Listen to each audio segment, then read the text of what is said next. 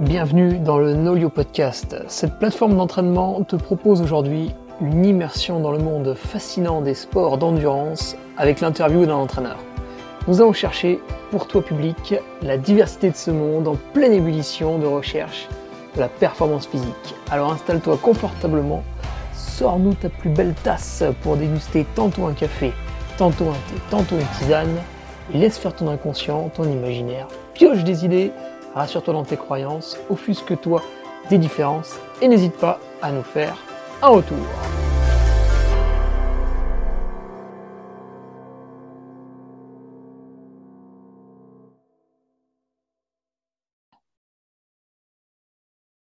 Allez, bonjour à tous. Vous êtes sur le Nolio Podcast, épisode numéro 17. Et aujourd'hui, nous nous entretenons avec Pierre Bengueri. Pierre, bonjour. Bonjour. Alors, Pierre, toi, tu es entraîneur au Club des Sports La Fécla. Et petite particularité, donc déjà, c'est bien sûr du ski nordique. Tu, entraînes des groupes, c'est-à-dire que tu es sur le terrain, sur les skis, avec les, jeunes et les moins jeunes même, puisque la pratique master se démocratise de plus en plus. Tu vas pouvoir nous en parler? Euh, Oui, du coup, oui, moi je suis donc euh, salarié au Club des Sports de La Fécla. Et euh, j'encadre, euh, euh, au club, on encadre, on va dire, du, de 8 ans jusqu'à. de 7, des fois on dit de 7 jusqu'à 77 ans, mais là, c'est pas. Il y en a des groupes masters, effectivement, qui se développent. Moi, vraiment, le, public que j'encadre, c'est entre 19 et 25 ans. Voilà, c'est vraiment mon, mon public. Alors, c'est quelle catégorie ça? C'est le début de la catégorie senior? Alors, c'est moi le groupe là qu'on parlera juste après, le fait que la formation longue distance, qui fait partie, donc on y reviendra, je pense, largement tout à l'heure, mais euh, ils font, oui, c'est la dernière année junior. Donc, euh, junior chez nous, ça correspond à la catégorie U20. Donc, c'est de la catégorie, c'est les 18, 19 et 20 ans. Et euh, donc, j'ai la dernière année U20, donc ceux qui ont moins de 20 ans, et notamment le cœur de cible, les les, les, athlètes qui ont les, ce qu'on appelle les U23. Donc, euh, des fois, c'est espoir, euh, peut-être dans d'autres catégories, dans d'autres sports. Donc, les, les, moins de 23 ans qui sont partie intégrante euh, de l'équipe. D'accord. donc là, toi, tu es plutôt vraiment sur le, le, côté très compétition quand même dans, dans le club? Oui, voilà, moi je m'occupe alors, euh, je ne sais pas si tu veux qu'on parle un petit peu de la structuration du club ou je sais pas. Bah, si, si, euh, dans la présentation, là, tu vois, c'est le moment idéal et parfait. Et, et bah, idéal. Alors, peut-être juste déjà me, moi, me présenter. Enfin, moi, donc. Euh, bah oui, parce que tu peux nous parler aussi de ton passé d'athlète avant de partir sur l'entraînement, Pierre. Alors, voilà. Alors, moi, par rapport un peu. donc, j'ai bien écouté j'ai écouté les, quelques podcasts qui sont sortis. Moi, la particularité avec, euh, je crois, une grande majorité des, entraîneurs que tu as, interviewés, moi, j'ai pas eu de, entre guillemets, de carrière d'athlète à proprement parler. On va dire que moi, je suis venu au ski de fond. Euh, j'ai découvert le ski de fond à l'université de Savoie. J'ai fait STAPS. Du coup, j'ai fait une licence STAPS. Et moi, j'ai découvert, en fait, je venais d'un un sport qui a absolument rien à voir, c'est le tir à l'arc. et euh, j'ai pratiqué le tir à l'arc en compétition jusqu'à jusqu'à 19 ans. Et euh, en rentrant à l'université de Savoie, il fallait bien choisir un sport. alors du coup, j'ai pas choisi le ski de fond, j'ai bien choisi tout de suite. J'ai choisi la course d'orientation. Euh, on va dire que ça n'a pas été une, une réussite pour différentes raisons. La première, la majorité, on va dire, c'est que j'étais pas très pas très sportif, on va dire. À l'époque, euh, sur le plan euh, de ce qu'on va parler des sports aérobies, voilà, j'avais quelques difficultés. Et puis, euh, de fil en aiguille, en rencontrant des, des collègues de ma promo, ils m'ont dit ah, viens en ski de fond. L'aspect qui, bah, qui, est toujours d'ailleurs dirigé par M. Varsin à l'Université de Savoie bah, m'a ouvert les portes. Et puis, j'ai découvert un peu comme ça l'activité et je m'y suis mis en première année, deuxième année. Et puis, c'est voilà, c'est comme ça que je suis rentré dans, dans, la discipline du ski nordique. Moi, je suis pas du tout rentré par la filière, on va dire, un peu plus euh, standard, où les jeunes, tu pratiques quand tu es gamin, tu fais de la compète, et puis une fois que tu arrives à la fac, et bah, tu, tu lâches un peu la compète pour essayer de trouver autre chose. Enfin, en tout cas, pour certains avec qui j'étais en promo. Moi, ça a été vraiment le, un peu l'inverse. Moi, j'ai découvert la compète euh, en arrivant euh, à, à, la fac, on va dire. Et donc, le club le plus proche de la fac euh, de, l'Université de Savoie de, de c'était la FECLA. J'ai été orienté là-bas euh, voilà, parce que c'était le club qui était déjà à l'époque bien structuré. Et donc, ma première licence, moi, j'ai pas eu de licence junior. Justement, ma première licence, moi, j'ai attaqué en senior 1 tout de suite. Voilà. Pour la petite anecdote sur le passé de, mon passé d'athlète. Alors après, euh, effectivement, euh, une fois que j'ai eu ma licence de, de STAPS, l'objectif, c'était soit je pars faire un master, parce l'entraînement, bah, le cursus d'entraînement me plaisait bien, mais c'était soit je partais plutôt à Lyon ou faire un master entraînement, ou alors j'ai fait le choix, et là, que je ne regrette pas actuellement, de plutôt bah, me on va dire, de mettre les mains dans le cambouis, de commencer à passer mon. à l'époque, on l'appelait même pas DE, on l'appelait BE, euh, BE de ski nordique. Et donc, pour ça, il fallait que je pratique parce que j'avais raté une fois le test d'entrée, etc. Donc, du coup, je, je m'y suis mis. Et euh, donc, voilà, donc j'ai fini mon, mon brevet d'état de ski en 2014. Et on va dire, je l'ai attaqué en 2010. Donc, de 2010 à 2014, j'ai découvert tout ce qui était compétition, je me suis perfectionné. Et, euh, et puis j'ai commencé là que j'ai commencé à être vacataire au club euh, des sports de la FECLA, donc sur les petites catégories, euh, ce soit les maintenant on les appelle les U10, les U12, les U13, les U14, etc. Et puis et puis voilà, j'ai fait ma place, on va dire petit à petit, on va dire. Et du coup, toi, tu t'es tout de suite dirigé vers les compétitions, ce qu'on appelle un petit peu populaires. pour ceux qui connaissent la foulée blanche, la savoyarde, l'envolée nordique, la transjus. Exactement. Moi, j'ai découvert ma première course, ça a dû être la Savoyarde, parce que, parce que c'était la course du club. Et euh, voilà, donc j'ai découvert, j'ai, voilà, j'ai, je prenais bien des belles rousses au début, hein, mais ça m'a bien plu. Et j'ai, euh, voilà, c'était un peu un moment de ma vie aussi où j'avais, euh, ouais, voilà, j'avais envie de découvrir un autre sport qui était totalement différent de ce que je pratiquais avant, le tir à l'arc. Et, et voilà, donc rentrer par le, effectivement par le, par le circuit populaire de la discipline. Et puis, un peu à l'inverse de, je dis un petit peu à l'inverse de, de, pas mal de parcours de peut-être d'entraîneurs un peu plus standards ou d'athlètes en tout cas, euh, et ben, j'ai fait des courses populaires et puis après, je, j'ai pris part avec aussi des, des, collègues du club puis des athlètes du club à l'époque, des courses de, fonds spéciales. Et puis j'ai voilà, découvert un peu ce milieu euh, dans lequel j'ai fait de, de, très belles rencontres. Euh, voilà, donc on en parlera peut-être un petit peu plus après là, sur les, les rencontres, etc. Mais j'ai rencontré euh, une personne qui m'a vraiment euh, aidé dans le milieu, c'est Emilien Buisson, qui a été entré, qui a fait aussi une carrière d'entraîneur. Qui a dirigé le, plusieurs équipes. Et voilà donc du coup je suis rentré voilà j'ai été j'ai été j'ai été bien intégré dans ce milieu. Et puis bien sûr aussi avec le club des sports de la FECLA où où j'ai grandi avec le club on va dire jusqu'à jusqu'à maintenant. Et tu, nous disais, alors, quel a été le diplôme qui t'a permis de, travailler euh, Puisque, en fait, toi, par rapport à, d'autres entraîneurs qu'on a pu avoir avant, tu es, salarié par un club, euh, mmh. comme le serait, je ne sais pas moi, l'entraîneur de, de l'EAC à Chambéry pour le, mmh. des choses comme ça. C'est quel diplôme qui t'a permis justement d'accéder à ce salariat? C'est le, BE, tu disais? Le, brevet d'État, et, puis, euh, et puis ma licence STAPS. Voilà. Ma licence STAPS avec option entraînement. Euh, voilà, qui m'ont permis de, me salarier dans le club à partir de 2014, euh, au début à mi-temps, et puis après très rapidement, je crois en 2015, j'ai été à plein temps. Euh, au début, été sur les U16, les cadets, puis après, je suis passé sur les plus grands. Et puis, et puis voilà, puis en aiguille, donc du coup, je me retrouve aujourd'hui, voilà, entraîneur principal de, ce groupe que je te parlais tout à l'heure, donc qui est, qui est, la prolongation, on va dire, le, dernier étage, euh, entre guillemets, dans, dans la hiérarchie euh, sportive au fil du temps du club des sports de la FECLA. Donc, c'est FECLA Formation de Distance qui, recrute, qui, en gros, qui englobe des, athlètes du club, euh, des sports de la FECLA, mais pas que. Il y a aussi des athlètes qui viennent de, bah, un petit peu de tous les massifs de toute la France. Qui, qui l'idée, l'idée, c'était de créer un groupe d'entraînement euh, pour ces post-bac, donc 19 euh, ans et plus, qui sont à l'université, comme, moi je l'ai été et comme beaucoup d'étudiants le sont sur Chambéry, euh, Grenoble ou Annecy. On va dire que voilà, c'est un petit peu, on est quand même un, petit peu un centre névralgique de toutes ces universités. Et donc voilà, ce groupe s'est construit là-dessus, Donc sur, sur cette idée-là de rassembler des jeunes qui puissent s'entraîner quasiment au quotidien toute l'année ensemble. Voilà. Et avant de parler un petit peu peut-être de, ce groupe, de présenter mmh. euh, quelques têtes d'affiche, qu'est-ce qui fait que tu as eu cette volonté de devenir entraîneur? Parce que tu disais, toi, tu viens justement d'un milieu qui était différent, le, le tir à l'arc. Donc, au début, tu commences par te chercher avec de la course d'orientation, puis tu atterris sur le ski. Mais qu'est-ce qui fait que tu as eu cette volonté voilà, d'intégrer STAPS, l'Université de Savoie, pour devenir entraîneur alors que tu faisais un sport où, où j'imagine qu'il y a des entraîneurs ou des gens qui te conseillent hein, en tir à l'arc, on, on n'arrive pas comme ça au haut niveau non plus, mais quelque chose de différent quand même. Eh ben, moi, je suis arrivé, je te dis, au STAPS, ça, ça a été un peu un carrefour de, de ma vie, en fait, enfin de ma vie. Comme es allé par hasard Pas par hasard, on va dire, euh, pas par hasard au STAPS, mais on va dire que j'étais pas mauvais à l'école. Hein. j'étais plutôt, enfin pas mauvais.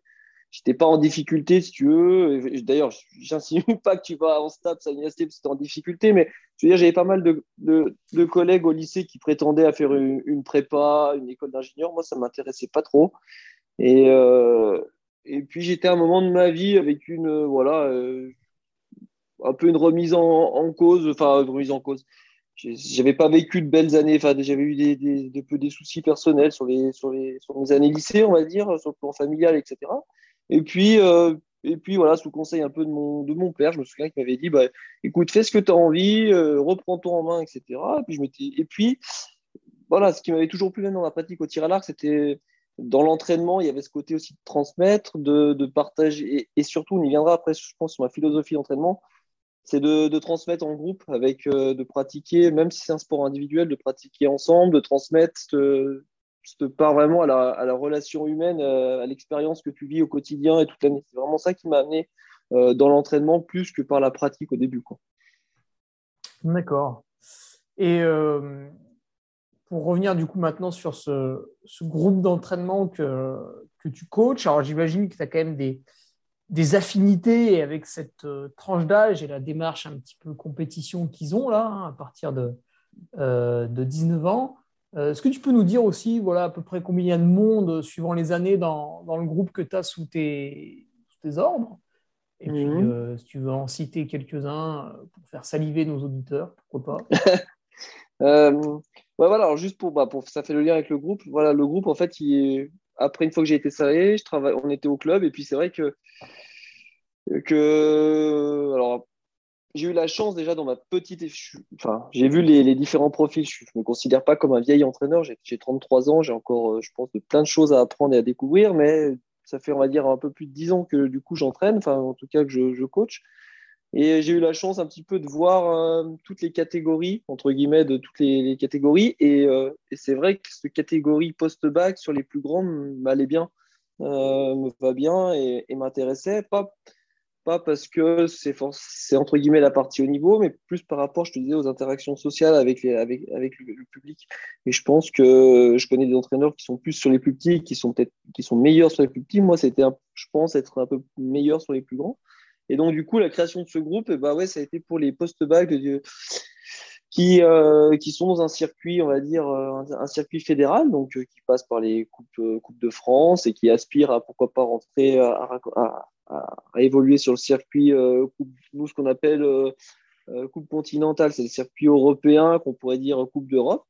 Euh, voilà, l'idée c'était de proposer à ces jeunes qui ne sont pas euh, dans les collectifs nationaux, donc en équipe de France, bah, de pouvoir continuer le ski après le lycée, après, leur, après une fois qu'ils arrivent à l'université. Et, euh, Oui, parce que si les auditeurs ne le, savent pas, le, ski nordique, le biathlon, c'est un peu la même tisane.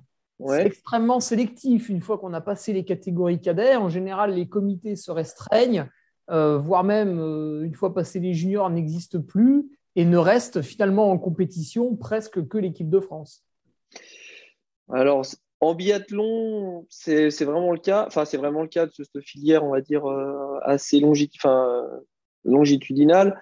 Euh, en ski de fond, on va dire que, voilà, sorti du. Jusque dans tes années juniors, c'est les comités, donc les meilleurs de chaque comité sont entraînés par leur, leur comité respectif.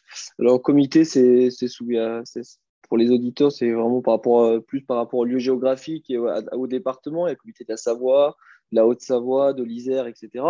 Enfin, des, des des, départements dans les, dans Le comité de la Gironde. il y en a aussi, il y a même un comité en Ile-de-France, euh, je crois, qui pratique, euh, ou en Bretagne aussi, ils sont partout les Bretons de toute façon. Mais, mais non, sans blague à part, voilà, c'est un petit peu structuré comme ça. Et c'est vrai qu'à la sortie de ce qu'on observait, enfin, le constat qu'on avait fait il y a maintenant 3-4 ans, euh, comme je l'ai cité tout à l'heure avec un, de mes amis entraîneurs et qui était entraîneur à l'époque d'un groupe de, d'un groupe élite, là, Emilien Buisson, et puis avec, avec Marc Desseux, le, le, directeur du club. On s'était dit, c'est vrai qu'à la sortie de junior, donc après U20, euh, eh ben, on s'était dit, euh, les jeunes, s'ils ne sont pas en équipe de France, euh, et eh ben, c'est très compliqué de continuer le, ski à haut niveau, ou en tout cas de, de, de, toucher du doigt le haut niveau et de se former, de, poursuivre leur carrière, tout simplement. Donc, du coup, on s'était dit, pourquoi pas proposer un, un, un, groupe, un encadrement pour ces jeunes-là. Tout, tout en prenant compte, et ça, c'est une des, des particularités de notre groupe, c'est que tous les tous les, pardon, tous les, tous les athlètes du groupe sont, euh, ont un double projet. Donc, il y en a, ils sont encore à l'école, ils sont à l'université. Il y en a, ils travaillent. Euh, il y en a, euh, enfin voilà, en gros, ils travaillent ou ils sont à l'école. Mais en gros, l'idée, c'était que de les accompagner, de les, on les accompagne dans leur projet sportif, mais tout en, leur permettant de, de, de, se construire aussi professionnellement et, et ou scolairement en même temps, parce que le ski, le sport, on sait bien que ça dure ça dure, on espère, le plus longtemps possible, mais il faut bien apprendre, il faut bien envisager la suite. Donc l'idée, voilà, de, proposer ce groupe-là ici, parce qu'on est euh, au centre, euh, à Chambéry, avec toutes les universités, etc. On est parti de, c'est parti de ce constat-là. D'accord. Et du coup, tu nous as pas donné le, nombre à peu près de, personnes alors, groupe? Environ, hein, c'est quoi? C'est 10, 20, 30 Non, alors moi, on est, c'est la deuxième année et on est, moi, j'ai 20 euh, athlètes. Euh, donc, euh, j'ai 8 filles et 12 gars. Euh, donc, le Ah oui, c'est quasiment mixte. Ouais, voilà, ça aussi, c'est quasiment 50-50. J'ai vu que tu posais des petites questions sur, sur, le, sur le sport féminin, etc. C'était vraiment un parti pris aussi, justement, d'avoir un, quasiment une parité. Enfin, là, on n'a pas on n'est pas au, à deux, trois athlètes près, mais c'est vraiment une volonté marquée de, de l'équipe d'avoir aussi développer le sport féminin et de permettre aux filles de continuer. Euh, donc vraiment ouais, mixte. Euh, donc 20 athlètes, donc c'est un groupe qui est assez conséquent euh, en, termes de taille. Je ne sais pas trop comment sont structurés les autres, mais c'est des athlètes qu'on prend en charge donc du 1er mai jusqu'au on va dire mi-avril, hein, une grosse une année quasiment. donc les candidatures se font chaque année. donc, donc on, attaque nous notre saison sportive on va dire théorique, on reprend traditionnellement euh, début mai et elle s'arrête, on va dire mi-avril à la, fonte de la neige. Voilà, en gros, on est rythmé par la saison. Euh, donc voilà, une vingtaine d'athlètes euh, âgés entre 19 et 25 ans et qu'on encadre bah, toute l'année, toute l'année de, mai à, avril. J'ai oublié la question que je m'avais posée, je me suis perdu. Ah non, bah, c'était justement, tu vois, dimensionner un peu la taille de ce groupe. Ouais. Et euh, au, niveau des forces en présence, du niveau de tout un chacun, parce que tu dis que vous les sélectionnez chaque année, euh, qu'est-ce qui va primer? C'est vraiment le niveau sportif qui doit être extrêmement conséquent ou alors aussi le double projet qui doit être sympa? Eh ben, euh, on va dire il y a, il y a quatre points. Bah, le premier, c'est quand même un groupe autour de la performance. Donc, il y a le niveau sportif de base de l'athlète. Oui, évidemment, celui qui est débutant en ski de fond, voilà, il va. Voilà, c'est un groupe, euh, on est là pour la performance, mais euh, de part, comme tu l'as un petit peu compris, je pense par rapport à mon parcours, ce que j'essaie de voir, c'est surtout le, projet de l'athlète, voir s'il est dans une démarche d'évoluer, de progresser, quelles sont un petit peu ses, envies. Donc, euh, donc, le niveau de performance, mais aussi derrière, et bah, ses objectifs, c'est si lui veut, qu'est-ce qu'il veut faire, s'il veut juste aller se promener, c'est pas, c'est pas forcément le truc. voilà. Ah oui, tu, peux, tu peux voir aussi peut-être euh, quelqu'un qui a, comme on dit, un peu le moteur, mais voilà, il lui manque quelques années de pratique sur les skis. Techniquement, c'est un peu un boulet, et lui, tu sens que tu vas pouvoir d'ici 2-3 ans l'amener à un niveau sympa.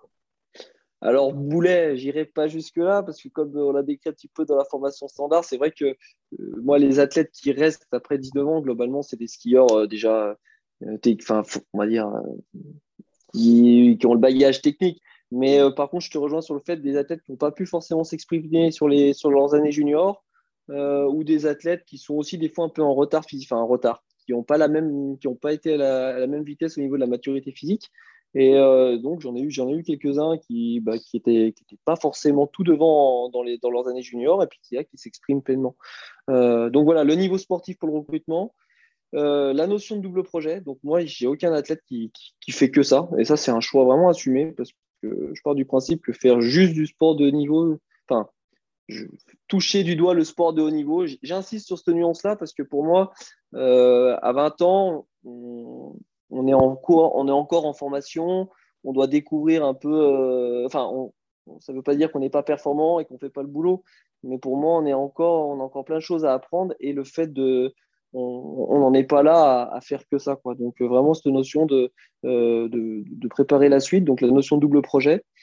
Et puis, euh, donc ça, c'est les deux, points vraiment principaux.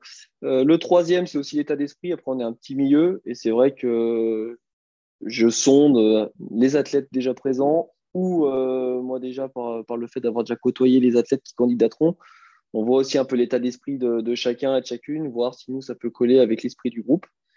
Et le dernier point, le quatrième, c'est le lieu géographique. Euh, comme je t'en parlais tout à l'heure, on essaye d'avoir euh, des athlètes justement qui soient assez proches, entre guillemets. Donc, euh, ça s'étend de, des universités de Grenoble, mais surtout de Grenoble à Annecy. Mais on va dire que le, cœur du public est, sur Chambéry, sur l'université de Savoie. Donc, vraiment, voilà, ce lieu géographique pour justement avoir une, grande régularité à l'entraînement tout au long de la préparation, être présent sur les entraînements collectifs pour justement que, le groupe euh, vive et vive bien avec, euh, avec tout le monde. Ok, ouais, ça nous fait euh, une année bien rythmée. Alors du coup, comment tu gères un petit peu tout ça? Puisque tu es sur le terrain, mais j'imagine que ces 20 athlètes, tu ne peux pas les avoir avec toi tout le temps. Donc on doit avoir un petit peu d'entraînement à distance. puis aussi, bah, tu les vois souvent. Alors c'est quoi à peu près les rythmes, les rythmes que vous avez? alors du coup, euh, bah, alors du coup là, ça fait aussi le lien avec euh, avec notre petit, euh, petite interview là. C'est justement il y a deux ans qu'on a créé le groupe. j'avais on avait cette volonté de faire un groupe assez conséquent et moi ça se posait la question du suivi. Donc du coup, c'est comme ça que j'ai découvert Nolio. En, bah, je recherchais une plateforme parce que il y en a encore qui fonctionnent avec des carnets, des carnets Excel ou des, carnets que tu envoies, etc. Échange de mails. Et vu la, taille de mon groupe, euh, moi, je cherchais un, outil justement pour, euh, pour, euh, pour, les, pour les accompagner. Donc, c'est comme ça, déjà, parenthèse à part, là, que j'ai, découvert Nolio et que, qu'on m'a recommandé et que j'ai, commencé à utiliser. Donc, après, sur l'accompagnement, donc, nous, on les recrute eh ben, début, début mai. Et après, donc, hors vacances scolaires, les athlètes sont encadrés du mardi au samedi. Donc, tous les jours, il y a un entraînement par jour. Donc, je les vois il y a des entraînements qui sont proposés. Alors après, j'ai jamais tout le monde en même temps, mais néanmoins, il y a cette base-là. Et puis après, toute l'année, il y a au moins euh, une semaine de stage par, par mois. Donc, euh, donc euh, quand on n'est pas en stage, on est à la maison, enfin, on est, on est sur site à Chambéry. Mais quand on part en stage une fois par mois, on essaye, on a la chance avec le ski, durant notamment la, longue préparation, bah, de pouvoir aller un peu à gauche, à droite, hein, de, pouvoir partir un peu dans le sud. On, aime bien, par exemple, en juin, descendre faire du, vélo euh, un peu dans le sud. Euh, on va, euh, à contrario, quand la neige arrive, enfin, quand les pardon, aux vacances de Toussaint, on va un petit peu, on va sur le glacier de Tignes. voilà, on essaie de faire des stages une fois par mois, vachement assez variés. Et puis, voilà, entre, entre ces stages, un accompagnement bah, à, la, à, la, semaine, quasiment tous les jours. D'accord, ok.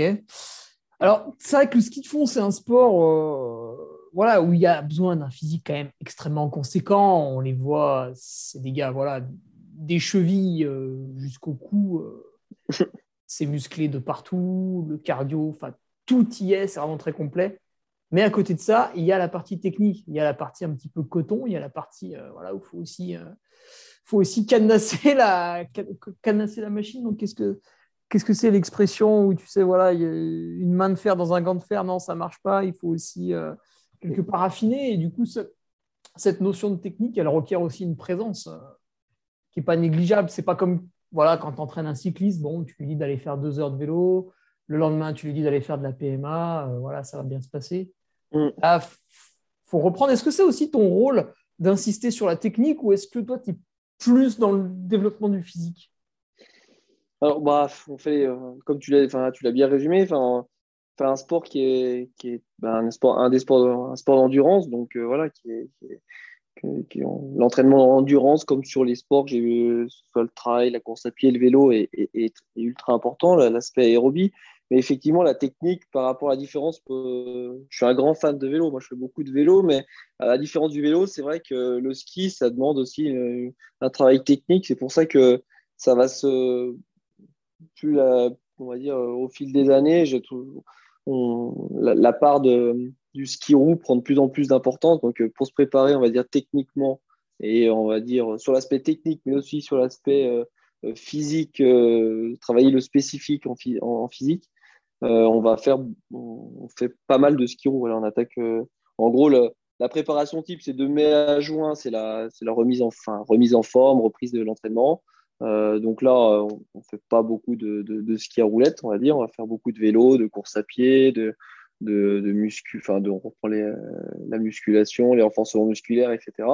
Et puis c'est vrai qu'à partir de fin juin, début juillet, euh, on reprend quand même euh, la moitié des heures en aérobie se fait, se fait à ski à roulette, donc que ce soit dans le style classique ou le style skating.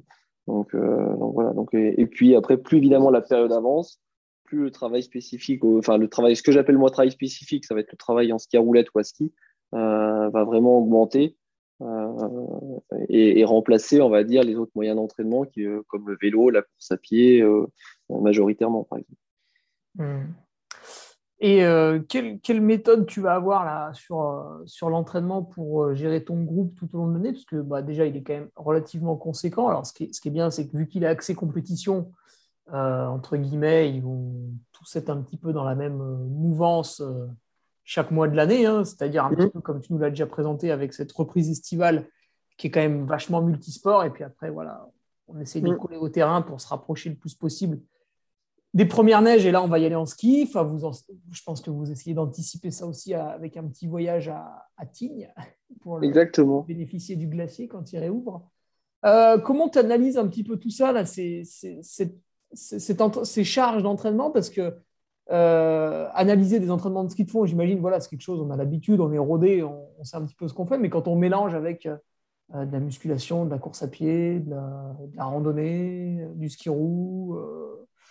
Comment tu arrives à t'en sortir? Est-ce que tu utilises uniquement une plateforme, en l'occurrence NoLio, ou est-ce que tu as des petits trucs perso à côté?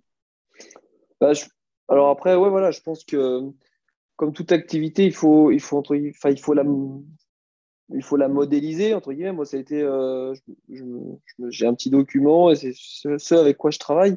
C'est, on va dire, euh, voilà, pour moi, c'est quelles sont les qualités physiques pour un, skieur de fond qui doivent être requises. Donc, euh, pour moi, il y a, une grosse. Pour moi, il y a plus de 50%, enfin, il y a 50%, on va dire, ça va être les qualités aérobie à travailler.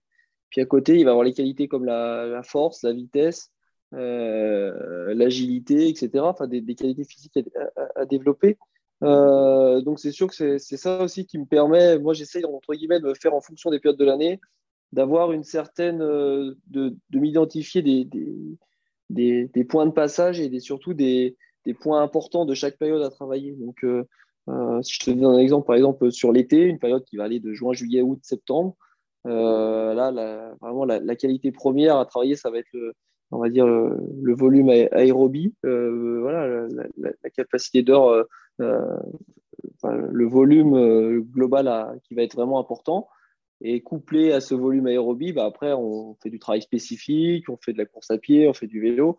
Euh, mais comme je te le disais, par rapport à, une active, quand tu modélises l'activité, le ski de fond, la différence par exemple rapport à la course à pied et au vélo, qui sont deux sports pas si éloignés, ça va vraiment être le travail du haut du corps. Donc, euh, pour travailler le haut du corps, comment tu le fais euh, Et moi, le choix que je fais, c'est qu'on le fait pas mal en, ski à roulette, couplé avec un petit peu de travail de musculation. Mais moi, pas un grand adepte de la, de la muscu, euh, mais euh, on pourra en discuter après, mais si tu veux. Mais, mais, voilà, donc le travail va être euh, majoritairement fait, on va dire, en, ski à roulette ou en ski après par, la suite.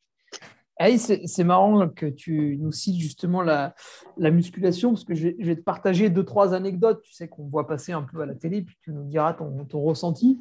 c'est vrai qu'en biathlon, parfois, on voyait les, les athlètes allemands avec peut-être un retard de préparation au début de l'année. Et puis, mmh. passer les fêtes de Noël, après, il y a les Coupes du Monde qui sont en Allemagne, donc à Oberhof et à Ruppolding traditionnellement.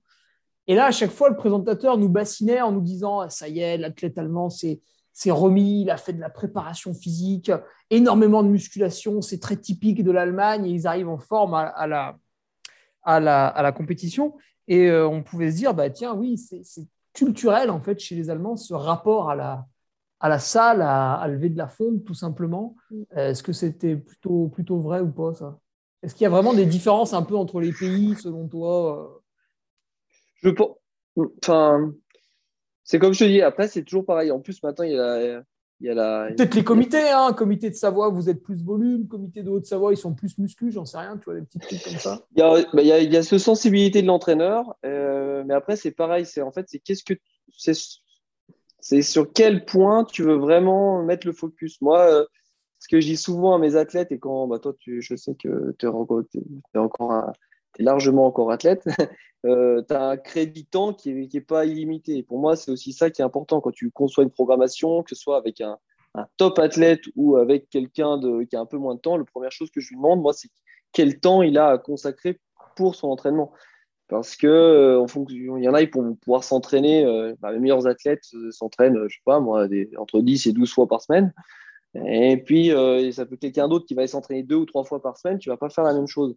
Et donc, pour revenir à la musculation, ça dépend sur, sur quoi tu veux faire le, le focus et sur est-ce que pour toi, pour certains entraîneurs, c'est hyper important, et puis pour d'autres, dont je pense je fais partie, c'est pas que c'est pas important, c'est que c'est pas un axe de prioritaire pour moi. Euh, mm. Si on fait le ratio, une, une semaine type, euh, que ce soit en préparation, ça va peut-être être deux séances de muscu par semaine, et puis pendant, la, pendant une autre période de l'année, peut-être notamment l'hiver, ça va peut-être une tous les dix jours.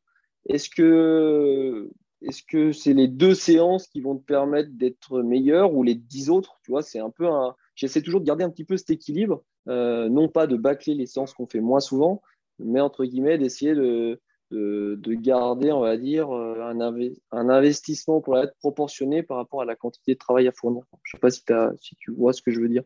Oui. Et est-ce qu'il t'arrive aussi parfois, euh, donc toi tu réceptionnes ton, petit groupe de 20 athlètes, alors j'imagine que vous ne changez pas tout le monde chaque année, et puis de temps en temps il y a un petit nouveau qui arrive, voilà, il sort des catégories juniors, il a 19-20 ans, euh, mais il est, tu vois, il n'a pas trop grandi ou alors il est encore un petit peu frêle, etc. par rapport à d'autres. Est-ce qu'il y en a qui vont avoir un programme estival euh, un, petit peu différent des autres pour rattraper euh, une croissance un peu tardive ou des choses comme ça Tu vois, des fois, il y en a, ils sont, ils sont tout maigres. Hein. Carrément, bah, ça, ça fait partie, je pense.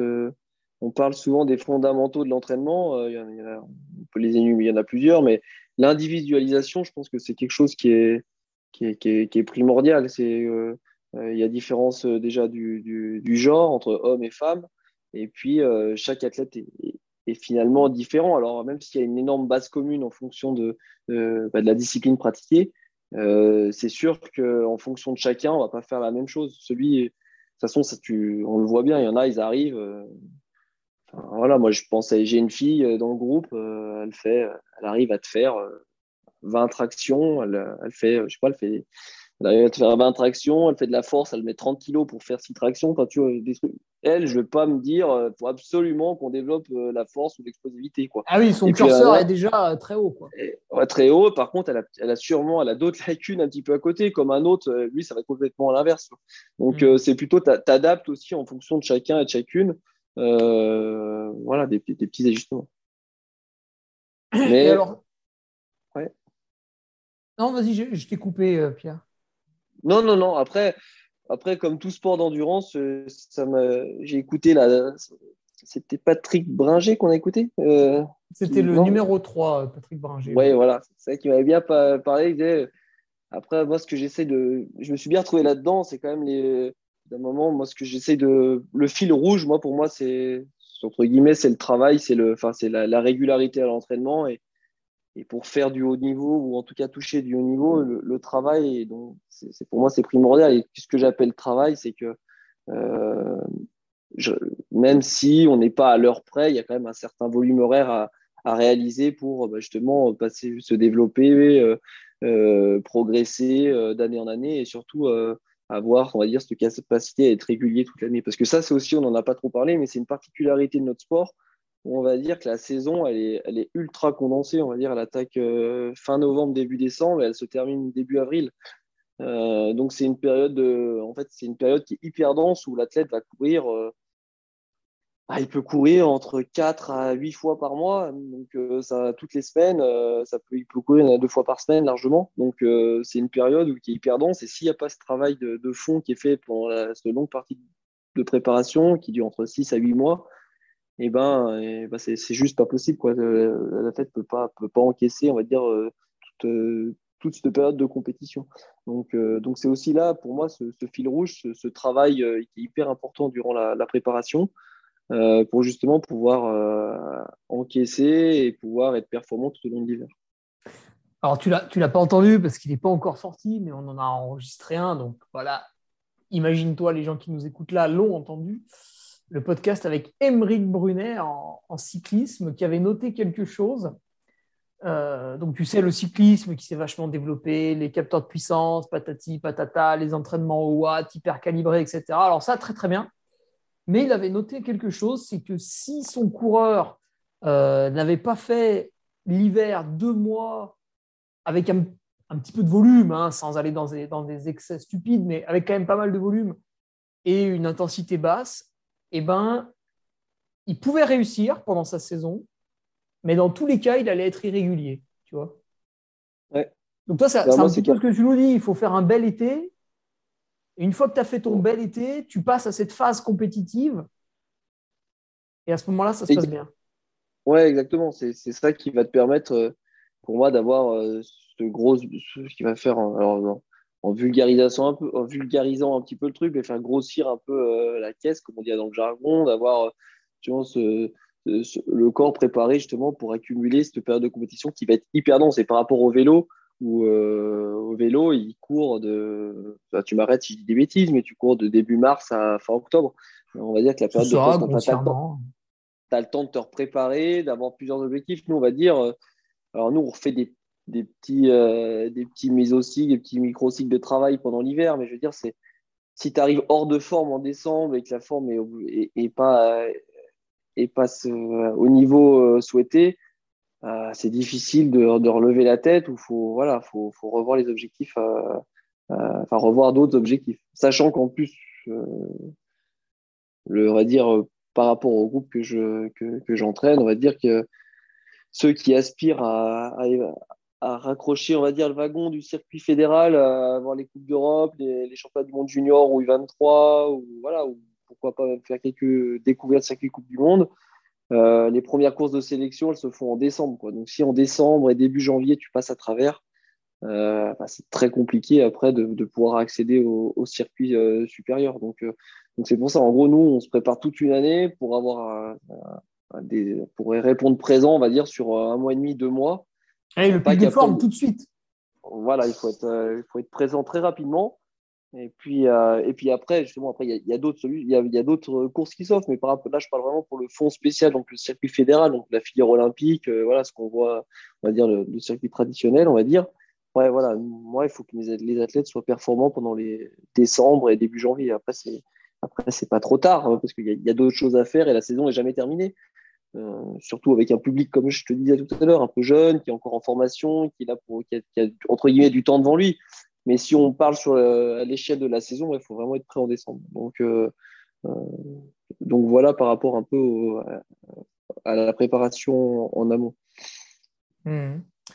avec ton groupe d'entraînement, est-ce que tu as, testé un peu des, méthodes, des, des, joujoux un peu technologiques nouveaux? Alors ça, c'est pas forcément le truc le plus nouveau, mais est-ce que vous euh, pratiquez la, variabilité cardiaque? Est-ce que tu t'en sers sur certains entraînements ou tout au long de l'année? Alors, euh, Je sais qu'en ski, souvent, on est formé assez jeune là-dessus. Oui, alors, alors que, comme je te disais tout à l'heure, par rapport à parcours licence, etc., et là, là je viens de terminer cette année, euh, l'année dernière, le, brevet d'État, le DE2, donc le diplôme d'État de second degré, euh, donc qui est vraiment axé sur l'entraînement. Et euh, donc ça se fait après Manon, comme euh, Centre national de ski nordique. Et j'ai eu la, on a eu la chance d'être, d'avoir des interventions de Laurent Schmitt, qui est justement un des, ah des, des, précurseurs et des, des, experts en France sur l'entraînement d'altitude et de, de, la variabilité cardiaque, et qui nous a fait découvrir ça. Alors, alors après te dire que je suis formé sur la variabilité cardiaque, non, parce que j'aurais pas cette prétention-là. Mais en tout cas, je le pratique avec 4-5 athlètes de mon groupe qui souhaitaient aussi le faire. Il faut que ça vienne une démarche. Il faut que ce soit une démarche de l'athlète aussi de, vouloir le faire. Il y en a, ils ne veulent pas en entendre parler.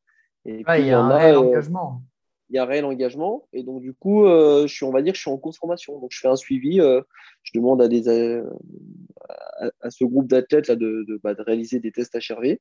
Et puis, et puis, je regarde un petit peu ce qui se passe. Alors après, moi, j'utilise le HRV comme un, un indicateur, c'est une photographie à un instant T.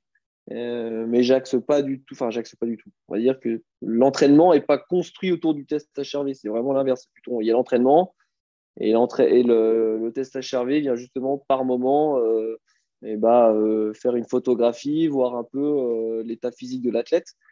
Évidemment, il peut nous amener des fois à, ajuster, à avoir une réflexion sur ça, mais, mais je le prends vraiment comme, un, comme, un, comme une indication. Et parce que d'une, je suis pas encore, je, je pars du principe que je suis pas encore expert, et de deux, même en étant expert, je pense qu'il faut, c'est aussi le discours un petit peu de Laurent hein, pendant sa formation, il faut aussi avoir une vue globale de l'athlète et, se dire que c'est pas non plus, euh, c'est pas parce qu'il y a un chiffre, ou, enfin il y a un chiffre, c'est un peu réducteur, c'est très vulgarisé de dire ça, mais qu'il y a un résultat de test qui est, soi-disant théoriquement pas très bon, ça veut pas dire que l'athlète est, complètement hors de forme, ou l'inverse d'ailleurs, mais voilà, faut, faut prendre un petit peu de recul comme tout comme tout, comme la fréquence cardiaque, euh, comme, euh, comme tout, euh, tout, indicateur. Il faut toujours le prendre assis avec un, petit peu de recul. Hmm. Et dernièrement, alors ça a surtout, ça a surtout rincé le monde du triathlon, mais est-ce que tu as, as, eu accès, voire même tu utilises le, capteur de glucose de chez Super Sapiens? Non, ça, je n'utilise pas. J'ai vu que c'est j'ai un peu regardé, je me suis posé un petit peu des questions, il y en a peu ça, mais non, je ne pas du tout, euh, j'en suis pas là. Euh, non, pas du tout. Après, c'est toujours pareil, je suis, évidemment, j'ai lu pas mal de trucs, j'ai posé des questions à quelqu'un qui l'avait utilisé là pendant un mois, voir un petit peu comment ça se passait, etc. Euh, mais pour l'instant, c'est toujours pareil. Je reviens un petit peu à ce que je disais tout à l'heure par ordre de priorité. Euh, par rapport au groupe d'athlètes que j'ai, je pense que ça, c'est pas encore nécessaire. On peut faire encore, on peut faire sans. Euh, pas que c'est inintéressant tout à fait, hein, pas que je, mais je le pratique pas. Enfin, je, on, on, l'utilise pas avec euh, le groupe d'athlètes que je que j'entraîne. Pourtant, il y aurait peut-être un petit peu de boulot en ski de fond parce que si tes athlètes partent sur de la longue distance, alors sur de la courte, je pense qu'il n'y a pas grand-chose à faire. Mais sur de la longue distance, déjà en ski de fond, ben, j'imagine que prendre son ravitaillement, c'est assez compliqué. Moi, je, regarde un peu là ce que font les, euh, tu sais, euh, Paul Combet, euh, comment c'est, Mathis Leray, tout ça, là, qui font de la longue distance.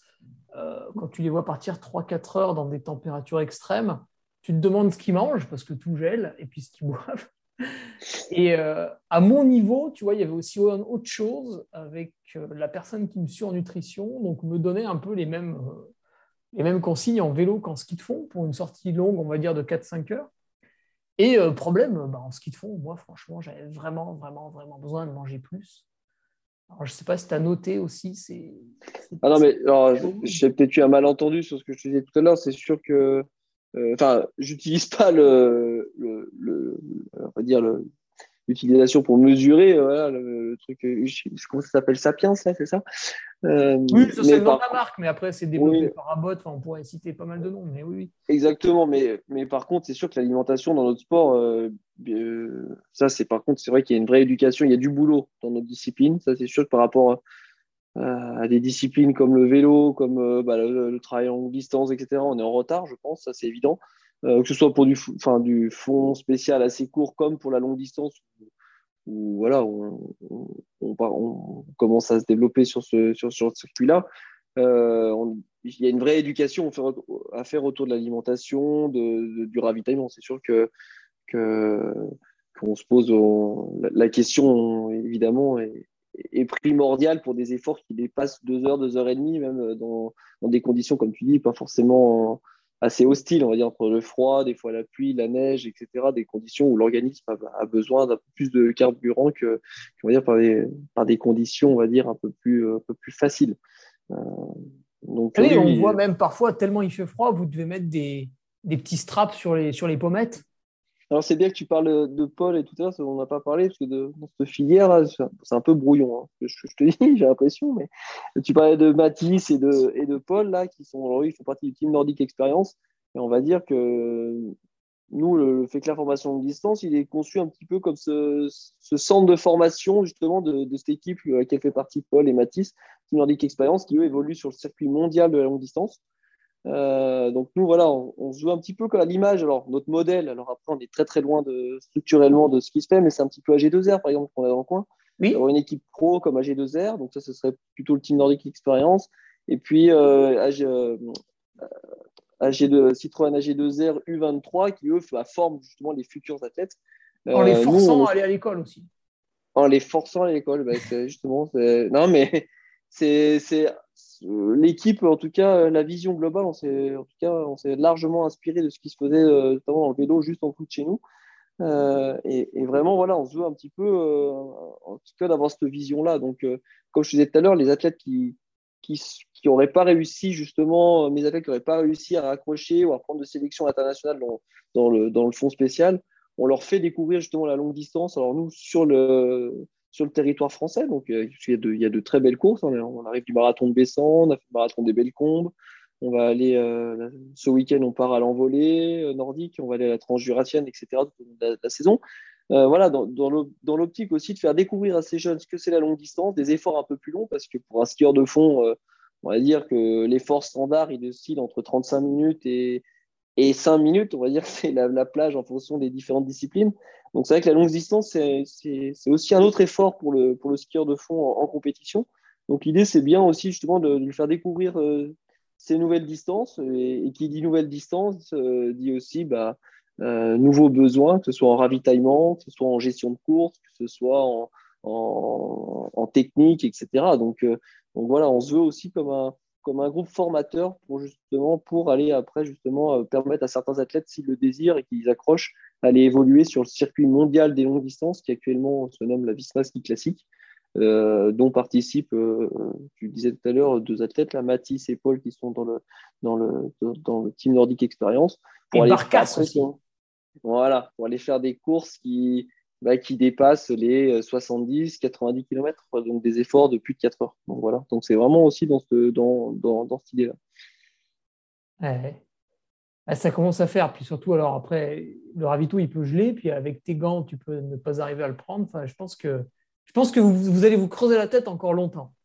Bah, alors, il y, a des, il y, a des petites combines. Voilà, on scotche les dossards, on scotche, euh, on scotche les gels, les barres sur le dossard, sur les cuisses. Euh, on essaye d'en mettre dans les manches. Euh, Et oui, mais si tu le scotches à l'avant de la cuisse, ça gèle, alors que derrière l'ischio, ça reste chaud normalement. non, mais c'est des... trucs, c'est fou. Hein il y a des puis après et heureusement il y a des gens qui ravitaillent aussi au bord de la piste. Donc ça fait partie c'est aussi aussi une, une, gestion différente pour le staff aussi qui voilà c'est pas comme euh, sur un fond spécial où les athlètes tournent sur une boucle de 2,5 on va dire c'est relativement facile on les voit passer souvent. C'est vrai que sur ces courses un peu plus qui ressemble un peu finalement à une étape en vélo euh, tu pars d'un point A qui arrive à un il y a tout un traversée.